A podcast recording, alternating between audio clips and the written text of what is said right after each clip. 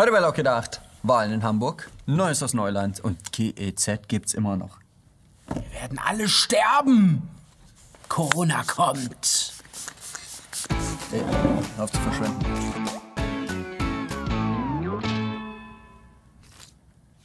Bürgerschaftswahlen in Hamburg, die, AfD fliegt raus. Du, ähm, nichts ungut, aber deine Infos sind nicht mehr die aktuellsten. Da kann ich äh, tatsächlich äh, nicht ganz Nein sagen. Ich muss zugeben, ich war in den letzten Tagen äh, anderweitig beschäftigt. Ja, ja, ich sehe schon, aber es ist alles auch kein Problem, denn wir gehen das alles gemeinsam durch. Fangen wir am besten ganz von vorne an. Die erste Hochrechnung um 18 Uhr sah die AfD bei 4,7 Prozent. Mit diesem Ergebnis wäre sie aus der Hamburger Bürgerschaft auch ausgeschieden. Die FDP hingegen schien die 5%-Hürde ganz knapp so gemeistert zu haben. Das schlechte Abschneiden der aufstrebenden blauen Volkspartei sorgte für spontane Begeisterungsstürme bei denjenigen, die in den vergangenen Wochen und Tagen alles daran gesetzt haben, den erneuten Einzug der AfD in die Hamburger Bürgerschaft zu verhindern. Also zum Beispiel bei den Wahlsiegern der SDP, SPD. Oder den politischen Schwergewichten bei den Grünen. Bevor ich anfange, weil es eben so schön war, nochmal Nazis raus! Nazis raus! Nazis raus! Nazis raus! Oder im ARD Hauptstadtstudio. Die AfD sehen wir im Moment bei 4,7 sieht so aus, dass sie zum ersten Mal wieder aus einem Landesparlament herausfällt. Die Freude werde jedoch nur kurz. Bereits wenige Stunden später wurde gemeldet, dass sowohl die AfD als auch die FDP genügend Stimmen für den Wiedereinzug bekommen hätten. Also dann sage ich, ich könnte berechnen, Entschuldigung. Das amtliche Endergebnis sah die Alternative für Deutschland schließlich sogar vor den Liberalen, deren 5% Punktlandung aufgrund eines Auszählfehlers nach unten korrigiert werden musste. Inshallah hat es also für die Alternative doch noch geklappt. Und mit Christian Lindners Partei der Rückgratlosen brauchen wir sicherlich kein Mitleid zu haben. Ob ein Stimmenanteil von 5,3 Prozent für die AfD-Fraktion allerdings wirklich ein Grund ist, so auszurasten, ist fraglich. Immerhin ließ man mit fast 40 Prozent Nichtwählern in Hamburg offenbar ziemlich viel unzufriedenes Wählerpotenzial ungenutzt. Über die Gründe für das trotz aller Freude schlechte Wahlergebnis wird nun viel spekuliert. Die Hamburg, der Hamburger Landesverband sieht die Verantwortung vor allem bei den anderen Parteien, der Antifa und den Medien. Insbesondere die Tatsache, dass viele Kommentatoren den Amoklauf in Hanau mit der AfD in Verbindung brachten, hätte die Partei wichtige Stimmen gekostet. Daher müsse man die rote Linie nach rechts außen nun noch stärker ziehen. Nicht, dass das Hamburger Wohlstandsbürgertum einen noch in die rechte Ecke stellt. Besonders bitter ist in diesem Zusammenhang die Tatsache, dass die Hamburger AfD ihre besten Ergebnisse nicht in den Vierteln der von ihnen umworbenen Schickimicki-Bourgeoisie einfuhr, sondern dort, wo prekär beschäftigte Arbeiter- und Mittelschicht die Mehrheit stellen. In Billbrock, einem Stadtteil mit 78% Ausländeranteil, machten zum Beispiel 24% der Wähler ihr Kreuz bei der AfD. Das sind Zahlen, die man sonst nur aus den Ostbundesländern kennt. Auf die außerparlamentarischen Kräfte ist in Hamburg zum Glück nach wie vor Verlass. Die Bürgerinitiative 1% organisierte die Wahlbeobachtung für die Hansestadt. Dass das nach wie vor auch notwendig ist, zeigt nicht zuletzt das Schicksal der FDP, die nach kurzem Aufatmen doch noch einer Irregularität bei der Auszählung zum Opfer fiel. Aber mal ehrlich. Während wir uns noch bescheiden auf die Wahlbeobachtung beschränken, sind andere uns schon um Längen voraus.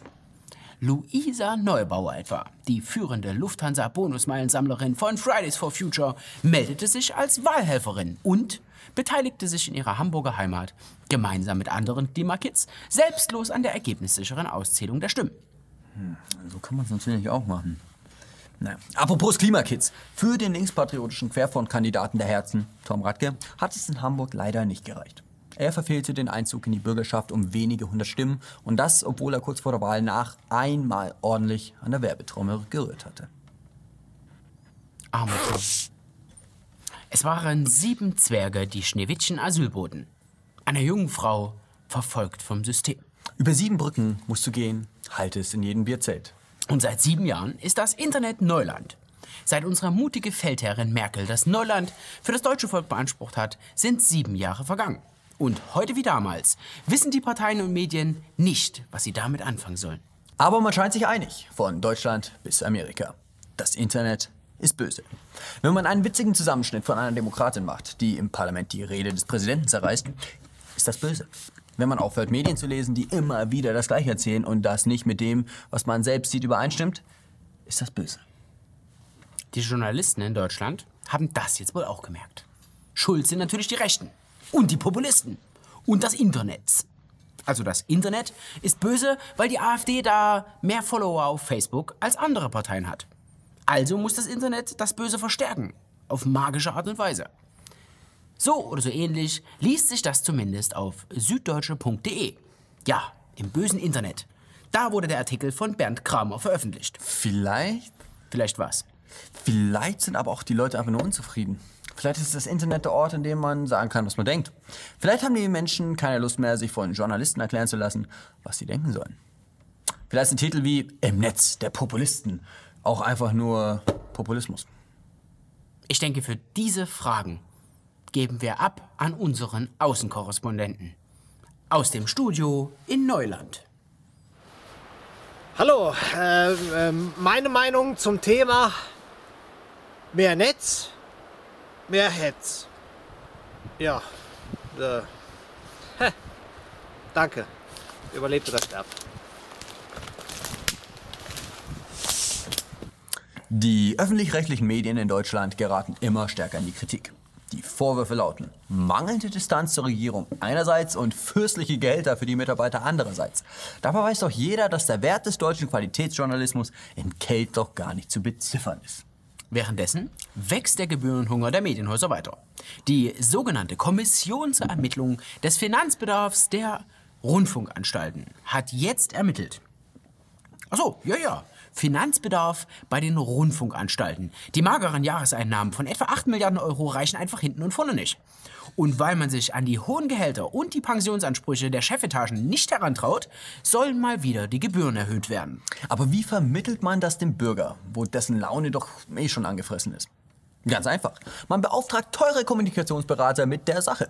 Für eine halbe Million Euro Gebührengeld sagen einem die Beraterprofis dann, wie man dem Bürger die Verschwendung von Gebührengeldern besser verkaufen kann. Genial. Auf diese geniale Idee ist man in Großbritannien offenbar nicht gekommen. Die Regierung unter Boris Johnson plant stattdessen, die Rundfunkgebühren abzuschaffen und durch ein freiwilliges Abo-Modell zu ersetzen. Wer also linksgrüne Multikulti-Propaganda sehen möchte, kann sie bestellen. Wird aber, anders als bei uns in Deutschland, nicht per Gerichtsvollzieher dazu gezwungen. Wie absurd ist das denn? Eine Entscheidung, die nun mit jedem Tag verrückter und weniger machbar erscheint. Das britische Modell wird bei den deutschen Priestern der Meinungshoheit vermutlich auf ja, wenig Gegenlieben stoßen.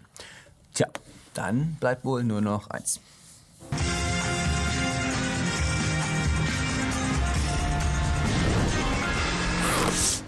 Das Ende ist nah.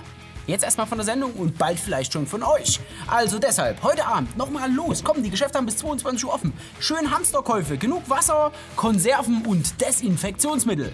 Und Bier. Und wer eine Armbrust hat, sowas kann niemals schaden. Für Zeitvertreib. Haut rein, bis nächste Woche. Vielleicht bis nächste Woche. Vielleicht sehen wir uns auch in Valhalla. Vielen, vielen Dank an all die Leute, die uns jetzt schon unterstützen. So eine Sendung dauert zwar nur 10 Minuten, aber die Erschaffung dauert einige Tage mit vielen, vielen Leuten. Wenn euch die Sendung gefallen hat, könnt ihr unsere Arbeit natürlich auch gern supporten.